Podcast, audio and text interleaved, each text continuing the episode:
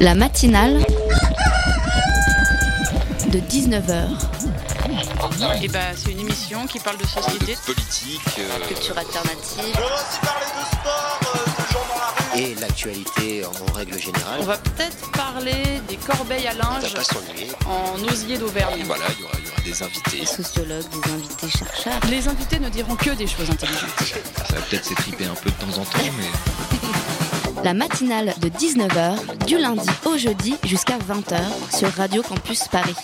Je préfère vous prévenir, ce soir, je vais parler un peu de moi, mais c'est pour envoyer une pensée à un pote qui, comme beaucoup aujourd'hui, est bien triste. À vous autres, hommes faibles et merveilleux, qui mettez tant de grâce à vous retirer du jeu. Il faut qu'une main posée sur votre épaule vous pousse vers la vie. Cette main tendre. On a tous quelque chose en nous de Tennessee.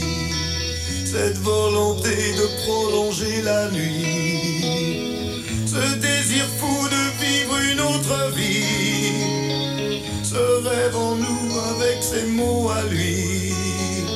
Quelque chose de Tennessee. Cette force qui nous pousse vers l'infini. A. Si peu d'amour avec tellement de bruit.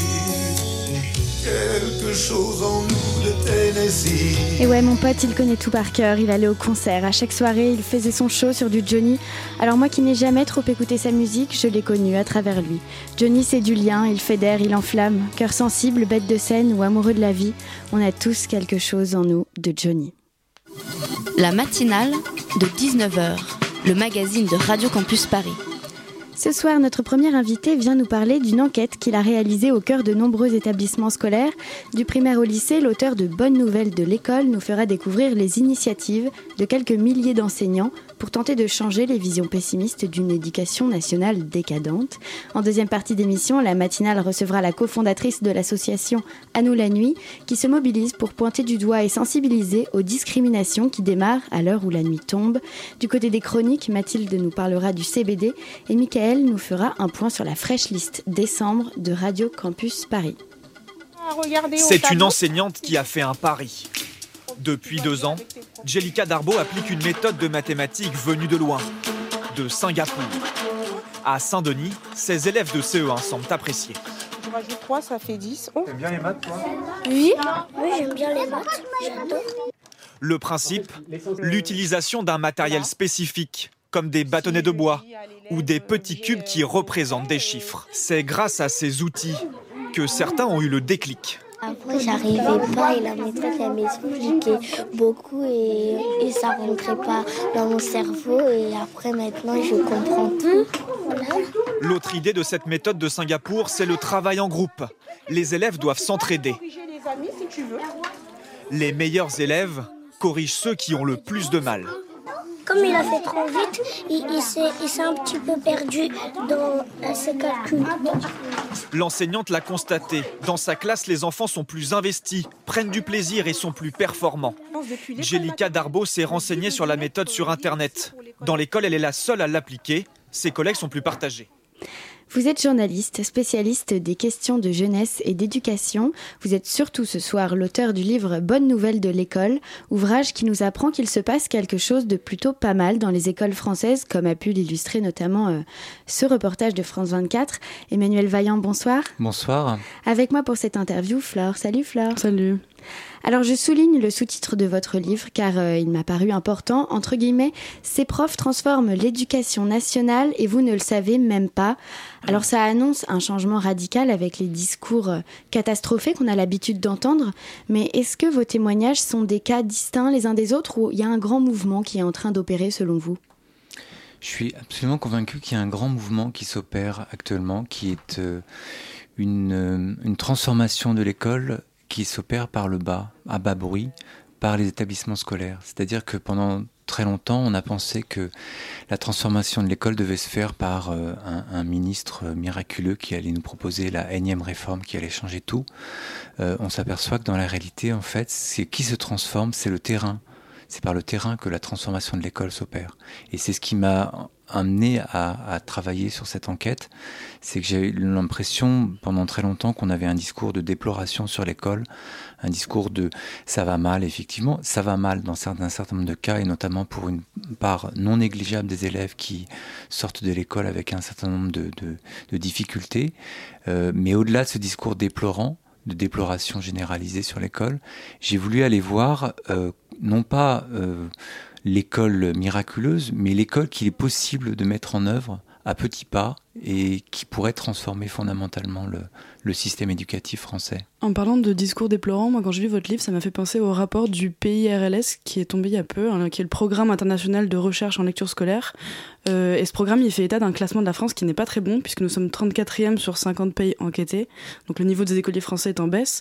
Euh, est-ce qu'il faut s'en inquiéter? Qu'est-ce que cela traduit? Oui, il faut s'en inquiéter. Il faut s'inquiéter surtout du fait qu'une une part euh, non négligeable, environ 20% des jeunes, ont des difficultés d'écriture, de lecture euh, à la sortie du, primaire, juste avant l'entrée au, collège. Donc le constat, c'est-à-dire les difficultés que rencontrent les, un certain nombre d'élèves et les difficultés que rencontre l'école à, porter l'ensemble, la totalité d'une génération euh, sur ce qu'on appelle euh, les fondamentaux, elle est réelle. Les difficultés de l'école, il ne faut pas les négliger, il ne faut pas opposer à ce constat de crise de l'école un discours un peu bisounours, se dit mais non, tout va bien, etc. Non, tout ne va pas bien. Mais ce que j'ai essayé de faire dans cette enquête, c'est essayer de montrer comment il est possible que ça aille mieux. Alors effectivement, les, résultats de l'enquête Pierce euh, montrent qu'il y a une baisse de, niveau du... sur D'ailleurs, non pas sur la, le décodage du, du, langage, mais plutôt sur sa compréhension. C'est-à-dire que c'est pas tout à fait... Euh, d'où le, débat sur l'école, qu'on va pas rentrer dans, tout de suite dans un débat technique, euh, mais bon, surtout sur la compréhension. Bref, euh, ce qui, ce qui et, ce, ces difficultés-là, elles sont le fait, et c'est la difficulté aussi de mettre en œuvre des, changements, elles sont le fait d'élèves qui ont été formés à la lecture jusqu'en 2012 à peu près, qui ont été dans, l'école primaire jusqu'en 2012, puisqu'ensuite ils ont été testés à l'âge de 16 ans sur le sur les apprentissages, sur le, au collège, en fin de collège. Donc le, la problématique qui se, la transformation, elle est à très long terme. C'est-à-dire que ce qu'on met en œuvre aujourd'hui sera effectuable et, mesurable que dans 5 à 8 ans. Euh, Donc c'est toujours un, c'est une transformation qui est lente et longue. Euh, il y avait un passage du livre que, qui m'avait euh, assez interpellé et que je pense qu'il mérite d'être développé ce soir pour nos auditeurs. vous parlez des tweaktés. Est-ce que vous pouvez nous décrire ce que c'est? Nous expliquer ce que c'est? Les tweetés, c'est, ça a l'air comme ça d'un petit gadget, euh, mais c'est l'idée que c'est pas mal d'apprendre avec les autres. Euh, les tweetés, c'est utiliser Twitter euh, pour faire des, des, dictées à distance avec d'autres classes, c'est-à-dire que vous faites des phrases, vous écrivez des phrases sur Twitter qui sont des phrases dictées, euh, les élèves écrivent les phrases. Et euh, en face, ils travaillent avec une autre classe qui, est souvent très éloignée dans, la métropole, d'une classe à l'autre, d'une école à l'autre. Et en face, euh, ceux qui font la dictée se font corriger en retour par d'autres élèves qui vont corriger le, tweet. Et ce qui est intéressant, c'est qu'au-delà du gadget numérique, c'est que ça permet de, euh, de deux côtés, d'un côté, pour ceux qui, envoient le tweet, d'avoir un correcteur en face qui va leur dire qui est du même âge et du même euh, qui rencontre les mêmes difficultés, qui va leur expliquer c'est quoi la difficulté. Là, là, tu t'es trompé et je vais t'expliquer en quoi c'est. En fait, c'est un travail de coopération avec des élèves du même âge qui utilisent un outil numérique et un, réseau social euh, récent qui est Twitter pour faire court. Alors justement, on voit que le numérique envahit de plus en plus l'école et l'enseignement. Est-ce que est-ce qu'il faut le généraliser à l'école? Est-ce que c'est un bienfait? Est-ce que ça a des travers? Le numérique en soi, ça n'a pas grand sens euh, de le développer comme ça pour le développer. Le fait est que, en fait, la question de savoir si est-ce qu'il faut être pour ou contre le numérique n'a, à mon avis, plus grand sens. Le numérique est là, donc on va faire avec. Euh, mais comment l'utiliser intelligemment? Et donc, euh, comment le penser, non pas à travers uniquement la technologie, ou bêtement, j'allais dire la technologie, mais quels usages on peut en tirer euh, pour euh, le bienfait des, le bien-être des élèves. Et par exemple, l'usage qui me semble très intéressant en ce moment, c'est tout ce qui se développe autour de ce qu'on appelle la classe inversée. C'est-à-dire que l'idée qu'à travers l'outil numérique, on peut plus facilement donner et envoyer des, des, éléments de, cours à, l'élève avant qu'il rentre en classe, de sorte qu'il fait le cours d'une certaine manière. C'est un peu caricatural, ça se passe pas tout à fait exactement comme ça. Mais pour faire court, il fait le cours à la maison et il fait le devoir en classe. C'est-à-dire qu'il a, euh, avec le numérique, il a accès à un certain nombre de, données, de, euh, cours, euh, si possible les plus attrayantes possibles, pour lui donner, pour créer de l'appétence en fait, pour lui donner envie. Une fois qu'il qu'il arrive en cours, il se pose, il rentre dans le sujet d'autant plus facilement qu'il en a eu quelques bribes euh, via des vidéos euh, de toutes sortes qui lui étaient adressées par l'enseignant. alors justement, pardon, je vous coupe, mais justement cette, euh, cette notion d'école inversée que vous venez de nous expliquer, est-ce que ça laisse pas un peu trop les élèves en autonomie qui, qui, peuvent finalement être livrés à eux-mêmes un peu perdus s'ils font les cours chez eux pour ensuite faire l'exercice Parce que c'est pas c'est pas vraiment qu'ils c'est pas le fait qu'ils font pas les cours chez eux, ils sont ils ont quelques bribes d'informations sur un cours qui va leur permettre de rentrer dans le cours. C'est un peu comme un teaser du cours. Donc exactement. C'est-à-dire que la guerre 14-18, avant de vous l'expliquer, je vais vous donner deux, trois vidéos pour vous donner un peu envie de comprendre les enjeux mais des vidéos très simples, très courtes, euh, très faciles à appréhender par tous les élèves, quel que soit leur niveau scolaire. Mais derrière ça, ce qui, est important de, comprendre, et c'est là où on est vraiment de transformation, transformation via le numérique, c'est que l'enseignant, il a perdu le monopole légitime des savoirs. Il ne sait pas tout, et Internet, c'est beaucoup plus de choses que lui. Donc là où il y a une transformation du métier, c'est que le prof n'est pas là juste pour déverser de façon frontale des, connaissances aux élèves, et ça se vaut aussi bien pour les petits que pour les étudiants, mais euh, parce que, et vous voyez bien, vous avez été étudiant, vous êtes encore peut-être étudiant, vous voyez bien tous les, ordinateurs qui s'ouvrent, les portables qui s'ouvrent au moment où le prof là, il peut vérifier, il peut avoir plus d'informations euh, que le prof au moment où le prof fait son cours. Mais le prof, il est là pour, et c'est là où la transformation est intéressante, accompagner l'entrée dans ces, dans, dans, ces, dans ces connaissances.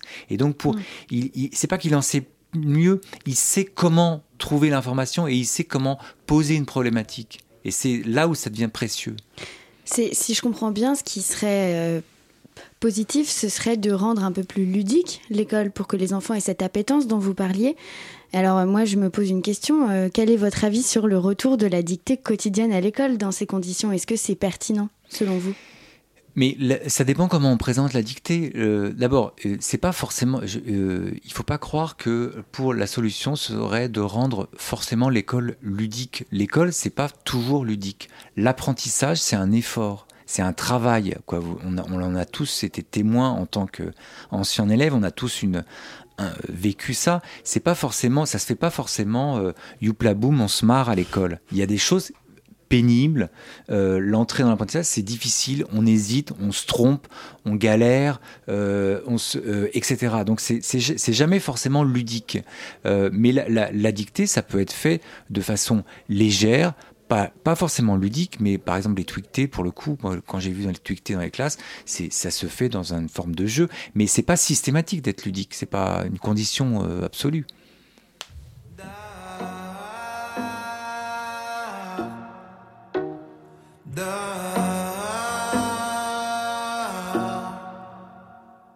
Si le monsieur dort dehors, c'est qu'il aime le bruit des voitures. S'il s'amuse à faire le mort, c'est qu'il joue avec les statues. Et si un jour il a disparu, c'est qu'il est devenu millionnaire. C'est qu'il est sûrement sur une île avec un palmier dans sa bière. Tout va bien,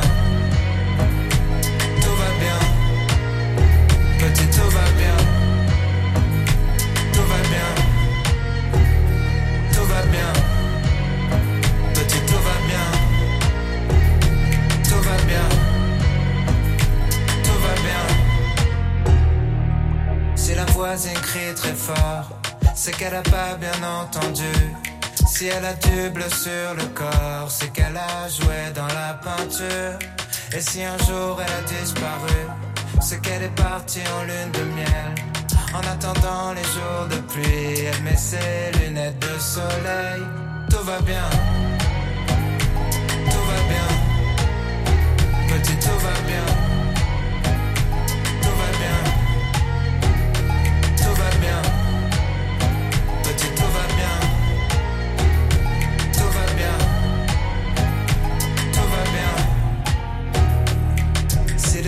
se dessus c'est qu'il y a des vaccins dans les balles.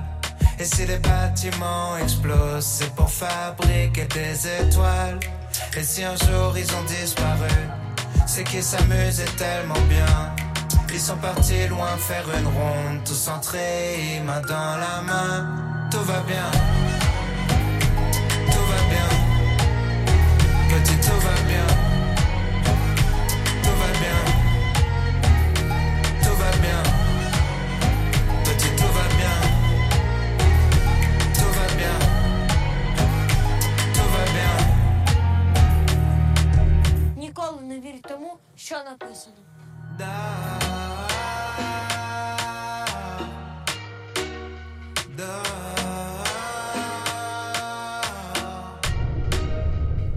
Vous écoutiez à l'instant Tout va bien du tout dernier album d'Orelsan sur Radio Campus Paris. La matinale de 19h du lundi au jeudi jusqu'à 20h sur Radio Campus Paris. Nous sommes toujours en compagnie de notre invité Emmanuel Vaillant, auteur du livre Bonne nouvelle de l'école. Fleur, tu avais une question? Euh, Oui, dans votre livre, vous opposez enseigner et faire apprendre. Est-ce que vous pouvez nous expliquer un peu quelle serait la différence entre les deux exactement? C'est pas que j'oppose, c'est que je pense qu'on est passé de, enseigner à faire apprendre. C'est à mon avis, c'est un, changement fondamental parce que on est passé euh, on avait coutume de dire qu'on était dans une société de la connaissance. Aujourd'hui, il nous semble qu'on est moins dans une société de la connaissance qu'on dans une société de l'apprentissage. C'est-à-dire qu'il ne s'agit pas d'accumuler des connaissances, il ne s'agit pas d'être le meilleur euh, en, maths euh, uniquement, d'accumuler toutes sortes de connaissances. Hein. Évidemment, c'est important, mais c'est pas le, fondamental du qui dans une société qui nous, nous dit que demain on va faire 50 métiers ou on va faire plusieurs métiers différents, etc. Je parle plus particulièrement pour votre génération. Que le plus important, c'est de savoir apprendre, c'est-à-dire de savoir passer de statut d'étudiant à statut de journaliste en radio sur Radio Campus, c'est-à-dire de savoir fabriquer une émission vous l'avez pas appris, vous l'avez appris euh, ici. Vous n'avez pas forcément fait d'école de journalisme. Et donc vous avez une capacité, une, agilité intellectuelle. Euh, et c'est ça où les, le prof, quoi, vous, avez bénéficié d'un dispositif scolaire qui notamment vous a permis de savoir apprendre. Donc vous savez vous adapter à une situation. Et c'est pour ça que, et donc enseigner, c'est juste déverser des connaissances. Ok, je vous fais le programme de maths. Mais faire apprendre, c'est donner des moyens pour aider l'élève à évidemment donner des, connaissances, il est fondamental d'avoir ce qu'on appelle les fondamentaux, mais par ailleurs l'aider à se questionner et à, interroger ce qu'il apprend, comment il apprend, ses méthodologies, etc. C'est justement cette petite euh, nuance que l'éducation nationale n'a peut-être pas compris, c'est-à-dire que ils doivent engranger ce changement justement et il y a des problèmes de moyens, Fleur. Euh, les initiatives, elles sont peut-être pas euh, soutenues. Euh, c'est en fait le. Bon, d'abord, je me garde bien de faire des leçons à l'éducation nationale au sens euh, général, mais. Ce oui, d'ailleurs, ça se sent dans votre livre. En fait, ce qui m'a intéressé dans le livre, d'abord, le premier point très important, c'est que je me suis intéressé que à l'éducation nationale. C'est-à-dire que je me suis dit, dans un, dans un cadre contraint, qui est le cadre de l'éducation nationale, avec. Euh, qui, qui, le cadre, c'est on ne choisit pas ses profs, on ne choisit pas ses élèves. Dans ce cadre contraint, j'ai essayé de voir comment il est possible, chacun à, à hauteur d'enseignant, de, faire des transformations.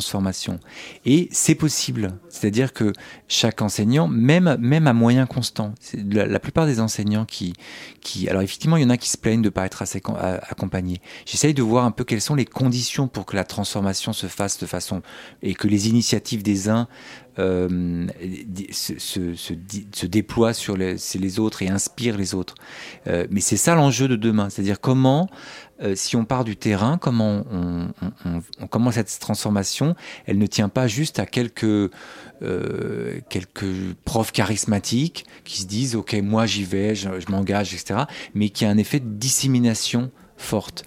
Alors justement, est-ce que l'injonction des, programmes scolaires, des bulletins, des examens nationaux, ça, ça freine pas un peu euh, ces initiatives individuelles oui, ça, ça, ça, freine parce que la particularité du système français, c'est qu'on est dans un système extrêmement élitiste qui a été construit pour, euh, pour fabriquer de l'élite en fait. Euh, et donc c'est un peu compliqué effectivement. Ça rend, ça rend le chose euh, plus compliqué parce qu'on a l'impression que quand un, un, élève rentre dans, rentre dans la, la, machine scolaire au plus jeune âge. Le mammouth.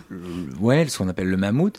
Mais en même temps, je, moi, j'aime pas utiliser cette expression parce que par, respect pour ceux qui, qui, la pratiquent, c'est-à-dire les enseignants, c'est pas des mammouths. J'ai un très grand respect pour les, pour les mammouths. Et ils vous entendent, ils vous remercient. les enseignants, du coup. Pour les enseignants. Non, j'ai un très grand respect pour les enseignants. Et donc, du coup, euh, la question, c'est que, oui, effectivement, est-ce que les contrôles, la, sélection, fait, euh, et le bac, à la fin de, le, bac à la fin de la scolarité créent effectivement un enjeu qui, rend un peu difficile euh, le, parcours scolaire, c'est-à-dire qu'on a l'impression que les élèves rentrent dans la machine scolaire pour, au final, passer leur bac, en gros. Euh, et, ils vont être dans, des, dans une espèce de tuyauterie. Alors les, meilleurs vont aller dans bac généraux, les autres vont aller bac techno, les uns vont aller bac, euh, bac pro, et, et, donc un processus de tri, etc. Ce, dispositif-là est assez, est, assez euh, va à l'encontre effectivement de l'idée que chacun doit trouver sa place, chacun doit trouver son rythme, chacun doit trouver sa créativité, etc., etc. Donc ce système très filtrant euh, demande aussi à être réformé. Il l'est un petit peu, par exemple la réforme de... Pas pour rien que le bac va être réformé euh, très prochainement sur, euh, en donnant un peu plus de contrôle continu. Euh, que c'est pas pour rien qu'on repense un peu les liaisons entre le, le, pré-bac et l'après-bac. Bah oui, c'est ça le problème. Il n'y a, plus de place en fac euh, et euh, on se dit quand même, oui, le bac c'est ça la charnière, c'est à ça qu'il faut s'attaquer peut-être. Oui, donc c'est pour ça tout, que tout ce qu'il y a avant et que vous décrivez dans votre étude. Oui.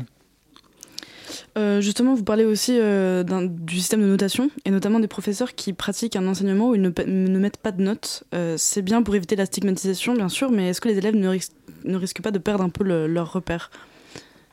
En fait, sur, sur il y a un gros débat sur pour ou contre les notes, mm. en gros. il ne s'agit pas de trancher sur pour ou contre les notes. À mon avis, il s'agit de savoir à quoi ça sert une note. En fait, ce qu'il faut comprendre, c'est qu'une note, ça sert moins à donner la, une information sur ce que vous savez ou ce que vous savez pas, que à donner une, une information sur quelle est la, votre position par rapport aux autres élèves. Et la note a un effet extrêmement classant. Mm, mm.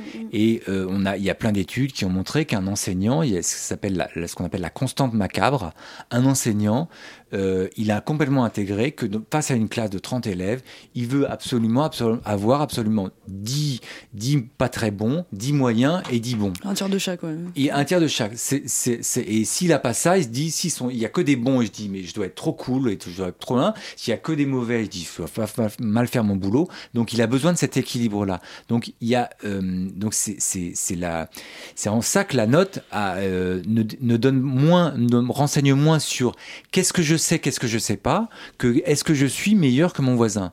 En même temps, donc, le, donc les dispositifs qui sont mis en place pour modifier la, notation, en tout cas avec, euh, tous les, dispositifs de notation par ceinture, par, euh, point, etc., euh, par, permet mieux de savoir concrètement qu'est-ce que je sais, qu'est-ce que je sais pas. Et, mais le, fait de donner une note, ça restera quand même, euh, à mon avis, euh, ça, ça perdurera, parce qu'il est nécessaire en même temps de savoir, d'avoir ce, cette information de est-ce que je suis, quelle est ma position par rapport à la, le reste de la classe. Il y a un système de classement qui est valorisant pour ceux qui sont les meilleurs. Alors c'est évidemment c'est ceux qui sont les meilleurs qui veulent préserver les notes. Ceux qui sont les plus faibles se disent bah ouais c'est bien qu'on se débarrasse des notes comme ça je cache mon truc euh, par rapport aux autres. Mais dans les deux cas, ce qui est important qu'au-delà de ce classement par les notes, il faut aussi qu'il y ait une autre un autre niveau d'information que la note ne donne pas, c'est qu'est-ce que je sais, qu'est-ce que je sais pas. Si on me donne un 5 sur 20, on dit, je dis je suis nul, ok, ou un 3 sur 20, je suis nul, mais qu'est-ce que les 3, c'était quoi? J'ai appris quoi? Et les 17 mm. points, ça me permet, qu'est-ce qui me, quelle est la marge de progression? C'est ça qui manque dans la note. Alors on en a parlé un petit peu, mais j'aimerais revenir sur le, le, terme de pédagogie active que vous utilisez euh, à plusieurs reprises dans votre livre. Enfin, qu'est-ce que c'est et comment ça s'applique et quels sont ces, résultats en fait euh, aujourd'hui à l'école? Mais les, pédagogies actives, c'est un vieux truc, euh, ça, ça, date ce, qui, ce, qui ce qui intéresse, quoi, ce qui est à la fois euh, nouveau et pas nouveau, quoi. Les pédagogies actives, ça date des années 30. Ça date de Célestin Freinet, quoi. ça date de Ferdinand Buisson, qui, est, qui, est un, qui était le, le directeur de l'enseignement à l'époque de Jules Ferry. Donc, qui se sont posé la question de comment euh, en fait, la pédagogie active, c'est dire, c'est comment rendre actif l'élève dans ses apprentissages. Alors, certains un peu réac se disent ouais ils, il, ridiculisent ce, truc là en disant en, opposant le fait que euh, bah oui mais alors vous voulez mettre l'enfant l'enfant roi au cœur de ses apprentissages c'est pas ça c'est juste dire que c'est pas dans un rapport juste de euh, de, de déversoir d'informations du prof vers l'élève mmh. où l'élève est passif il reçoit euh, mais la pédagogie active, c'est de dire que l'élève est acteur de ses apprentissages, c'est-à-dire qu'il y participe, il, donne de lui, il participe même parfois à la construction du cours, etc. C'est en ça la pédagogie active. Euh, ces nouvelles méthodes, ces innovations, ces nouvelles manières d'enseigner, euh, est-ce qu'elles ont fait leurs preuves? Quels résultats en découlent ou peuvent en découler sur le, sur le long terme? Elles ont, oui, elles ont, fait leurs preuves leur preuve sur plein de points. Elles ont fait leur preuve sur, euh, euh, d'abord, un point hyper important sur le bien-être des élèves. C'est-à-dire sur le fait que euh, on, on, on, met en situation des élèves qui vont apprécier l'école. C'est-à-dire, même s'ils sont en difficulté, euh, et, j'en ai vu des élèves qui sont dans des. J'ai beaucoup été voir dans des, des établissements euh, REP ou REP, qui sont en, avec des, des, élèves plutôt en difficulté scolaire et sociale. Euh, le premier point important, c'est que mmh. ces, ces, pédagogies, elles permettent à ce que l'élève ne se sente pas rejeté de l'école il a donc on a il y a une accroche aux, apprentissages. Et pardon de vous couper, mais vous parliez de REP et de REP+. Il me semble que c'est euh, une de vos de vos nouvelles euh, de vos nouveaux projets. Vous pouvez nous en dire deux mots très rapidement, puisqu'on va pas tarder à conclure. Euh, en fait, c'est euh, à côté de mon travail de, de, de journaliste, euh, de spécialiste sur l'éducation, je développe depuis 4-5 ans un projet qui s'appelle non pas REP mais ZEP, zone d'expression prioritaire, qui est un projet où on, qui consiste à accompagner les jeunes dans leur expression mmh. à travers des ateliers d'écriture et des ateliers de création de médias. Donc on va dans toute structure des associations étudiantes aux universités en passant par les lycées, euh, toute structure où il y a des jeunes entre 15 et 30 ans, et on les accompagne, on les aide à se raconter, à témoigner euh, à travers des, articles ou des projets vidéo ou son, et qu'on mène en, en partenariat avec plusieurs médias, Libération, Le Monde, Radio France. En tout cas, merci d'avoir été notre invité ici sur Radio Campus Paris, Emmanuel Vaillant. On rappelle que votre livre s'intitule Bonne nouvelle de l'école et c'est aux éditions Jean-Claude Lattès. Merci.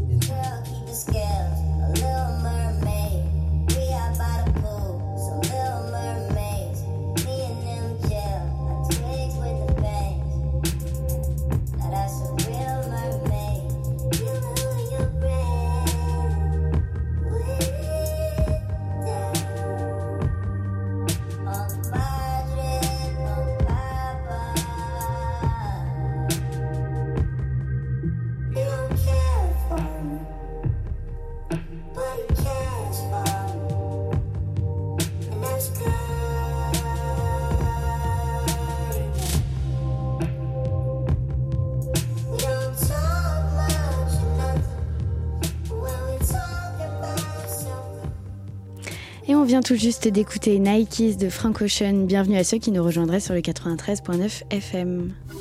La matinale de 19h sur Radio Campus Paris. Et nous ont rejoint en studio Mathilde. Bonsoir Mathilde, mais oh là là, ça a pas l'air d'aller fort. Bonsoir tout le monde. Non Philippine, je me sens toute chose. Sans avoir pourtant consommé quelques substances illicites, je suis hébétée, mon, rythme cardiaque s'emballe, ma fréquence respiratoire s'accélère et je suis prise de crise de parano, soupçonnant un complot fomenté des plus hautes sphères étatiques. Philippine Non, euh. nul besoin de sauter sur Doctissimo pour en chercher la cause. Il s'agit d'une chose que les Français consomment quotidiennement et en toute légalité. Oui Philippine, ce sont les infos. Ingérée par voie oculaire, sous sa forme scripturale ou par voie auditive lorsqu'elle est oralisée, l'info est pourtant censée être bénéfique, livrée aux consommateurs des vérités. Mais lorsque le, produit est coupé avec des enjeux de pouvoir et d'argent, il peut avoir des effets négatifs, créer des angoisses de synthèse. J'en viens au fait. La semaine dernière, vous avez pu lire ces gros titres L'inquiétant succès du joint électronique ou encore Vapoter du cannabis en toute légalité. Alors là, les gars, je dis pouce, stop, on fait une pause, on arrête les amalgames et on analyse. Ces formules alarmistes et franchement putaclic parlent en fait d'un e-liquide pour cigarette électronique contenant, du CBD, diminutif de cannabidiol. Et là, vous entendez déjà le sonner le mot qui fâche. Oui, le CBD est extrait du cannabis, considéré en France comme un stupéfiant, dont la vente et la consommation sont illégales. Je ne vous apprends rien. Je ne rentrerai même pas dans le débat légalisation ou pas d'une plante dont, au passage, l'usage contrôlé est thérapeutique dans de nombreux autres pays, puisque le CBD n'est pas du cannabis. Petit cours théorique. Le cannabis est composé de plein de petites molécules, dont le CBD, mais surtout de THC, en jargon scientifique imprononçable tétrahydrocannabinol, psychotrope responsable de ses effets de défonce. Le CBD, seul, au contraire, aurait des vertus antipsychotiques, anxiolytiques, anti-inflammatoires. Il serait même un médicament efficace contre l'épilepsie et anti-cancer. Les études scientifiques font légion à ce sujet. Mais bizarrement, aucune n'est produite en France. Un petit oubli français? Ça m'étonnerait. Bah oui, parce que cette molécule menacerait tout un tas de petites pilules que les Français consomment en masse et sur lesquelles les fameux laboratoires pharmaceutiques font leur beurre. Alors dès que ce liquide au CBD est apparu dans les rayons de nos buralistes et que son succès commençait à faire de l'ombre à ses cousins parfum, parfum pomme chicha et saveur tropico coco, coco l'agence du médicament est montée au créneau pour en interdire la vente. Certes, cette molécule est intéressante, mais son utilisation détournée est scandaleuse et hallucinante, déclarait une spécialiste de l'agence mardi dernier. Est-ce vraiment l'usage détourné ou du CBD en e-liquide qui lui paraît scandaleux ou bien plutôt ce détour que les recettes des ventes ne font justement pas dans les cases des labos? Oui, parce qu'on connaît les liaisons dangereuses pour nous, mais juteuses pour elles, de l'agence du médicament avec les labos. Et finalement, après coup de gueule et coup de pression, coup de théâtre, le ministère de la Santé a accordé mercredi dernier une dérogation législative au, commerce du liquide au CBD, sous condition tout de même et contrôle de rigueur. Bien sûr, bien, sur ce sujet, les pouvoirs publics semblent commencer doucement à se détendre et à retrouver une certaine autonomie vis-à-vis des influenceurs pharmaceutiques qui, eux, ne se contentent pas d'Instagram pour faire un placement de produit. Bon, même si le ministère reste vague sur la question, ces effets psychoactifs sont encore mal connus, déclare-t-il. Position que j'appellerais moi plutôt celle de l'autruche hypocrite ou position du mouton qui en passe de s'affranchir mais qui ne veut quand même pas trop trop se mouiller. Il suffit de taper CBD dans la barre de recherche du site du ministère pour vous faire une idée de la vacuité du sujet. Le seul résultat trouvé est l'adresse du centre bucco-dentaire à destination des personnes de grande dépendance sans commentaire. On connaît les magouilles étatiques et les conflits d'intérêts politiques avec ce gang des lobbies, mais comment se fait-ce que les médias qui sont censés récolter, analyser, critiquer des faits de société pour finalement nous en informer avec recul et esprit critique, nous balancent ces raccourcis tout pourris Bon ok, Là non plus, on ne peut pas faire les effarouchés de la première heure. Et non, les médias ne vivent pas d'amour et d'infos pures. Les relayeurs de l'imposture étaient soit des médias de service public, dont la théorique indépendance et liberté d'informer est plus que douteuse, ou bien des médias privés. Et alors là, c'est plus le doute qui plane, hein, mais de la désinformation avérée. À leur tête, des monstres du business qui ne se contentent pas de payer les frais d'impression, mais orientent ou plutôt désorientent les fresh news dans leurs intérêts. Dealers d'opinion, ils jouent sur le même terrain que qui? Bah, les lobby labos Bah oui, copains de bac à ils se côtoient en bourse et se retrouvent même en groupe de parole pour échanger sur les meilleures stratégies pour conquérir le monde. Puis si on y regarde de plus près, qui c'est le propriétaire du journal Valeurs Actuelles? Pierre Fabre, oui oui, le laboratoire pharmaceutique lui-même. En fouinant, on pourrait trouver encore mille et une coïncidences véreuses de ce genre. Alors auditeurs, ne jamais sous-estimer l'élasticité tentaculaire des lobbies pharmaceutiques et toujours garder l'œil et l'oreille bien critiques. Et c'est plutôt à tous ces détracteurs de l'info, pris un par un, qu'on aimerait dire je sais pas ce que tu fumes dans tes petites soirées, mais tu deviens complètement débile. Eh bah oui, ça rend complètement débile, mais visiblement euh, pas le CBD, Mathilde. En tout cas, tu étais fâchée tout rouge ce soir, mais merci pour cette chronique euh, édifiante. La matinale de 19h c'est une autre Mathilde qui vient de nous rejoindre au studio de Radio Campus Paris. Elle est cofondatrice de À nous la nuit, association qui lutte contre un fait trop peu connu, les discriminations liées au genre dans le monde de la nuit. Mathilde Armentier, bonsoir. Bonsoir. Avec moi pour cette interview, une fraîche recrue de la rédaction de Radio Campus Paris. Salut Jérémy. Salut. Alors le 21 octobre dernier, euh, Mathilde, vous avez organisé une grande marche dans Paris. C'est l'événement phare euh, de votre association, j'ai eu l'impression. Racontez-nous alors comment ça s'est passé, est-ce que c'était bien? Donc nous, on fonctionne euh, selon un format en trois temps. D'abord une marche dans l'espace urbain, histoire de visibiliser le problème. Ensuite des prises de parole, des stands associatifs pour relayer en fait vers d'autres associations qui ont un discours peut-être plus politique ou plus poussé sur les questions de féminisme ou des causes LGBTQ+. Et ensuite, dans un autre temps, donc concert et clubbing toute la nuit. Et alors, en termes, parlons plus concrètement, euh, Jérémy, tu avais une question sur euh, les, verbalisations qui pouvaient être euh, mises en place récemment. Oui, pour rebondir un peu sur, sur l'actualité, que pensez-vous en fait du processus de verbalisation proposé par Marlène Schiappa pour lutter contre le harcèlement de rue? Alors nous, on n'est pas euh, hyper fan euh, pour plusieurs raisons. Tout d'abord, la police n'est pas formée. Donc en fait, euh, là, les nouveaux policiers ont une primo-formation, donc leur ce qui passe à l'école. Donc peut-être qu'avec les nouveaux policiers, euh, les jeunes policiers, ça, ça, ça, il y aura quelques euh, informations liées au, genre et aux inégalités liées au genre. Euh, mais en attendant, tous les anciens et anciennes policiers et policières ne sont pas formés à ces questions de harcèlement de rue. Et donc ça laisse un peu le libre arbitre à des personnes qui ne sont pas formées sur la question. Ce qui fait qu'il y a un gros risque de dérive qui est la verbalisation de personnes tout le temps, on va dire, stigmatisés comme harceleurs de rue, c'est-à-dire des jeunes hommes racisés. Et donc on a peur en fait que cette euh, mesure soit euh, au quotidien un outil euh, raciste contre certains jeunes hommes. Même si voilà, il faut lutter contre le harcèlement de rue, il n'y a pas que des jeunes hommes racisés qui perpétuent du harcèlement de rue, clairement pas. Et donc euh, vos actions, je le répète, concernent l'ensemble des inégalités liées au genre et aux sexualités dans l'espace urbain. Et votre constat, c'est qu'aujourd'hui, ces discriminations et ces violences sont dues à une virilisation de l'espace urbain. Qu'entendez-vous par ce terme? Alors par virilisation, on entend le fait que euh, petit rappel, la ville a été construite par et pour les hommes. Et en fait, l'urbanisme, la manière dont la ville est dessinée, n'est pas neutre. Euh, dès lors, on se rend compte qu'il euh, y a beaucoup d'études sociologiques qui ont montré que les femmes traversent l'espace urbain, ne s'y arrêtent pas alors que les hommes l'occupent. On va très rarement voir une femme assise sur un banc public alors que des hommes, oui. À partir de là, euh, oh bah on se rend compte... Euh, c'est quand même plutôt fréquent. De ah, je parle pas des parcs. Euh, je bah, parle c'est l'espace urbain, les parcs. Je parle vraiment de, là, de, la voirie, des rues, et on se rend compte que de manière générale... Ah oui, sur les trottoirs, les bancs sur les trottoirs, par exemple. Voilà.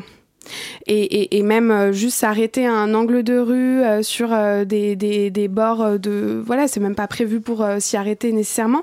En tout cas voilà il y a vraiment eu ces études sociologiques là qui ont montré que les femmes traversent seulement l'espace urbain et ne s'y arrêtent pas contrairement aux hommes. À partir de là on se, on se rend compte en fait qu'il y a qu'un genre qui est euh, légitime dans l'espace urbain. Et en fait voilà on l'appelle certains chercheurs l'appellent hégémonie euh, enfin masculinité hégémonique euh, d'autres virilisations. C'est cette idée qu'il y a qu'un seul genre masculin viril qui est légitime dans l'espace urbain. Ce qui veut dire que toutes les autres genres toutes les autres manières d'exprimer euh, son identité genrée et sexuelle sont illégitimes. Ce qui veut dire les femmes euh, les personnes LGBTQ+ certains hommes même cisgenres donc cisgenre l'inverse de transgenre hétérosexuels mais qui pourtant ne performent pas assez de, virilité peuvent être du coup euh, illégitimes dans l'espace urbain et c'est ce sentiment d'illégitimité là que nous on, souhaite euh, montrer et, dénoncer. Vous vous occupez de la nuit, notamment de l'après-soirée, mais on le sait, les agressions et aussi le sexisme, ce n'est pas limité à l'après-soirée, mais aussi pendant. Tout à fait. Et avec notamment le milieu du, du clubbing, où règne un fort sexisme, quelle est votre démarche pour y faire face? Nous, en fait, euh, voilà, il y a, d'autres euh, associations qui sont euh, plus dessus. On, s'inscrit vraiment dans une démarche de complémentarité. C'est pour ça qu'il y a des associations à nos événements parce qu'on souhaite vraiment servir de relais. par rapport au, clubbing, nous, en fait, on, on aime juste mettre en lumière des artistes qui ne sont pas des hommes masculins, enfin, ah, donc ça va plus être sur la programmation. Voilà, et en fait, on se rend compte qu'avec une programmation plus diversifiée, bah, c'est, il y a déjà un premier changement de, de, de mentalité parce qu'en fait, l'idée c'est de combattre les stéréotypes. Et si on combat les stéréotypes, les préjugés, et ben derrière, forcément, il y a une remise en question des comportements et donc euh, des, des, inégalités euh, qui se s'atténuent en fait. On se rend compte que dans des soirées queer, dans des soirées où il y a beaucoup de, de femmes qui sont programmées, bah, il n'y a pas forcément toutes ces euh, toutes ces là. C'est euh, donc voilà, nous on, pense que euh, il y a vraiment quand même, même s'il y a toujours des soirées qui sont tout, enfin même beaucoup trop de soirées qui sont où il y a du harcèlement dans, la, boîte, dans le club, eh bien, euh, malgré tout, il y, y a des soirées euh, gays, il y a des soirées lesbiennes, il y a différents publics, il y a des soirées qui mêlent ces publics-là. Donc, si on suit un peu la musique qu'on veut écouter, qu'en même temps on suit un peu les ambiances qu'on veut, bah, on peut quand même à peu près échapper euh, à ça, même s'il y a encore beaucoup, beaucoup de boulot à faire. Et bien évidemment. On va revenir un petit peu plus sur l'association. Qu'est-ce qui vous, vous a motivé à créer cette association? Nous, donc, c'est le constat, le, ce constat de virilisation dans l'espace urbain, et le constat aussi que euh, la nuit a trop souvent tendance à être traitée comme le prolongement du jour. Mais en fait, non, c'est des temporalités différentes, euh, c'est des modes de, pratique de la ville différents. Euh, et du coup, on veut euh, mettre en avant le fait que la nuit peut pas se traiter pareil que le jour. Le problème du harcèlement de rue peut pas se traiter pareil la nuit comparativement au jour, parce qu'en fait, ça va peut-être pas forcément être du harcèlement de, rue, ça va se passer dans les transports, ça va se passer dans les clubs, ça va se passer à la sortie des clubs. Il euh, y, a, aussi la question du coût de l'alcool, euh, de, des, des, des, drogues, et donc on peut pas traiter en tout cas exactement de la même manière. En tout cas, par rapport aux fondatrices, c'est parti d'une expérience personnelle et, et différent.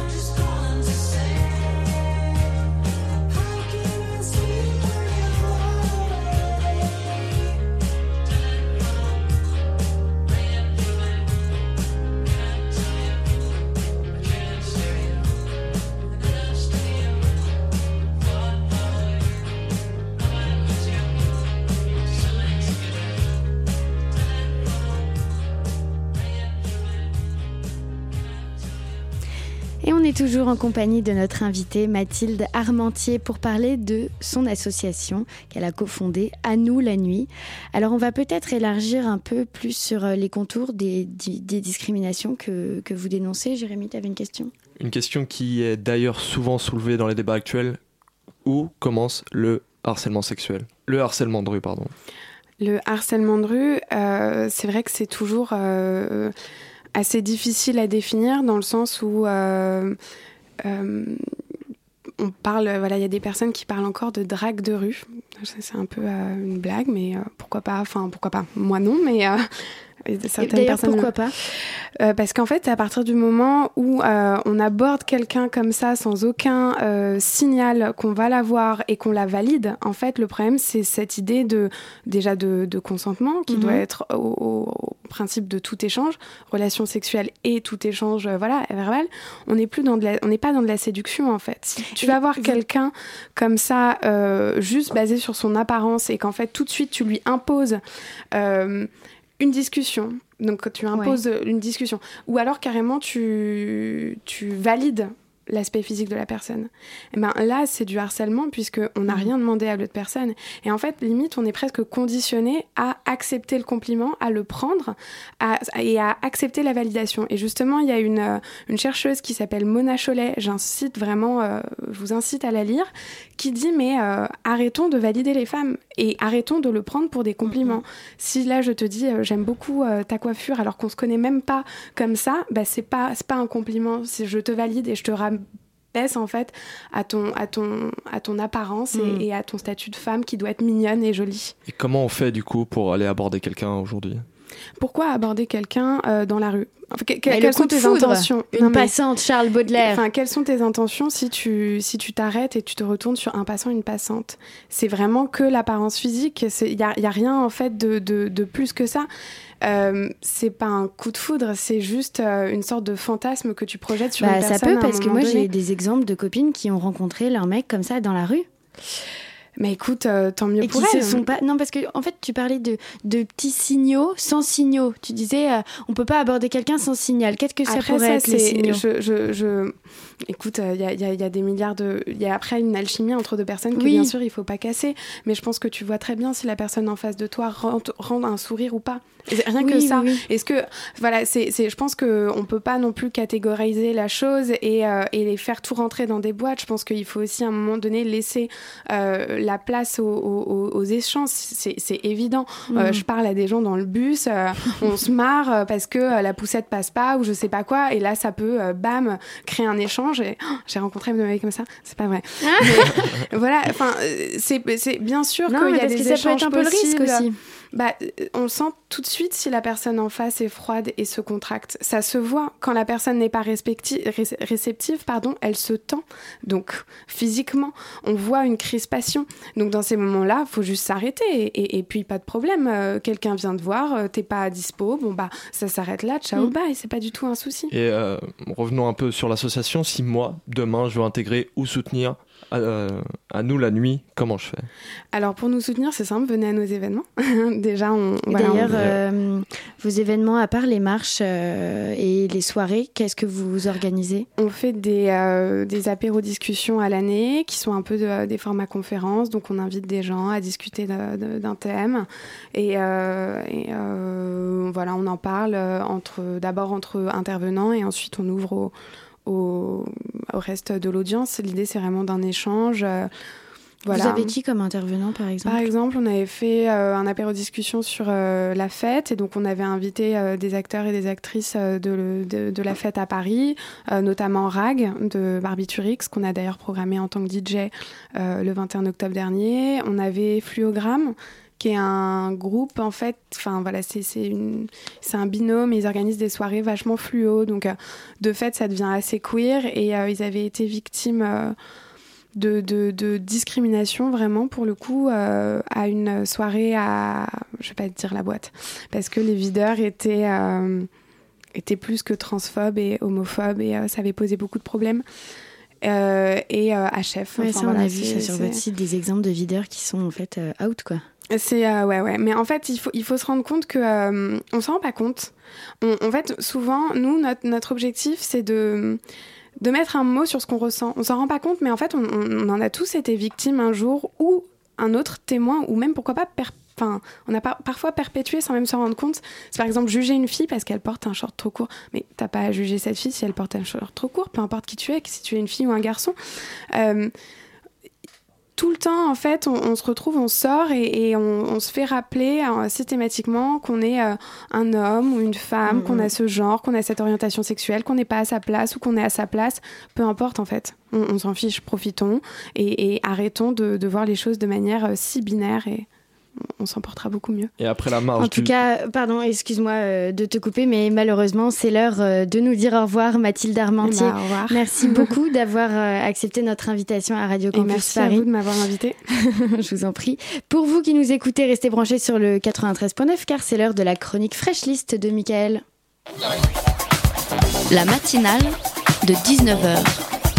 Le magazine de Radio Campus Paris. Du lundi au jeudi jusqu'à on se retrouve aujourd'hui pour le défraîchage de la Fresh List de décembre sur Radio Campus Paris. Petite piqûre de rappel pour les petits nouveaux, la Fresh List, c'est une sélection faite par les programmateurs de Radio Campus Paris de titres sortis récemment. En gros, c'est frais et c'est du bon son. On perd pas de temps et on commence tout de suite avec le groupe Super Organisme et le titre Something for Your Mind.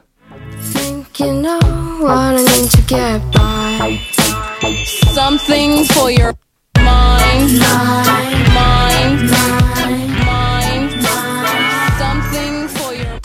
Yes, super organisme, quelque chose pour ton esprit. Effectivement, ça sonne tout de suite moins bien en français. Enfin, bref, ce titre, je l'ai choisi, j'ai choisi de le présenter aujourd'hui car j'ai trouvé un réel élan de joie dans cette musique un petit côté groovy tout en rentrant tranquillement dans l'électro, mais c'est surtout le mix que je trouve vraiment fantastique. On a quelques cuts bien placés, ça rythme vraiment bien le morceau et crée une bonne dynamique. On sent qu'il y a un vrai boulot sur la composition et le mix, ce qui n'est pas toujours le cas dans certains sons électroniques actuels. À écouter et réécouter dans les soirées entre amis autour d'un petit verre d'eau, bien sûr. Juste pour le délire, on écoute un des cuts qui fait un, qui a fait avec un genre de bruit de glaçon qu'on jette dans un verre. Oh, ok, ok, c'est clair. Ah bah effectivement, Michael, c'est plutôt sympa toutes ces petites relances euh, bien placées dans le morceau. C'est clair, c'est bien pensé et bien réalisé. Tic tac, tic tac, le temps passe, on enchaîne avec Fellini Félin sur le morceau Come to the Fore.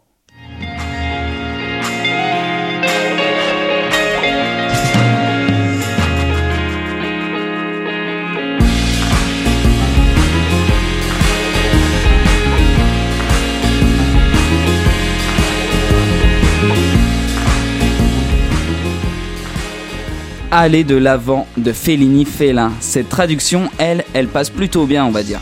Comme pour le dernier titre, on ressent bien cet élan musical qui atteint son apogée en explosant dans un mélange électro-rock. Le petit synthé est vraiment bien senti, il apporte une petite touche de, digital et le riff de guitare est juste magique. En gros, on a des bons combos, de l'originalité et tout ça, ça se mélange pour une explosion de sentiments. Pour la suite, ce sera le morceau Baxter Burry August. Number, live as though I'm a free man. But outside, they don't get you, they don't understand. Laughing at you outside. August de Baxter Dury. Encore un morceau bien mignon. Perso, j'adore la petite boucle de maracas qui crée vraiment une ambiance bien jazzy groovy. De plus, on a la présence du contretemps du reggae et j'ai l'impression que c'est bien la mode en ce moment, mais je kiffe toujours autant. Le violon est lui aussi bien senti, avec le petit vibrato qu'on ressent sur les notes un peu plus longues, ça donne un petit côté électro. Je n'aurais pas pu vous présenter ce morceau sans vous parler de cette ligne de basse qui est clairement une tuerie. Tous les bassistes qui nous écoutent seront d'accord avec moi. Et du coup, Michael, c'est quoi le dernier morceau que tu vas nous présenter ce soir? Et eh ben le dernier morceau, et, c'est un de mes préférés, euh, on enchaîne en fait avec un petit reggae de l'artiste Kim et le titre s'appelle Racha from Aleppo.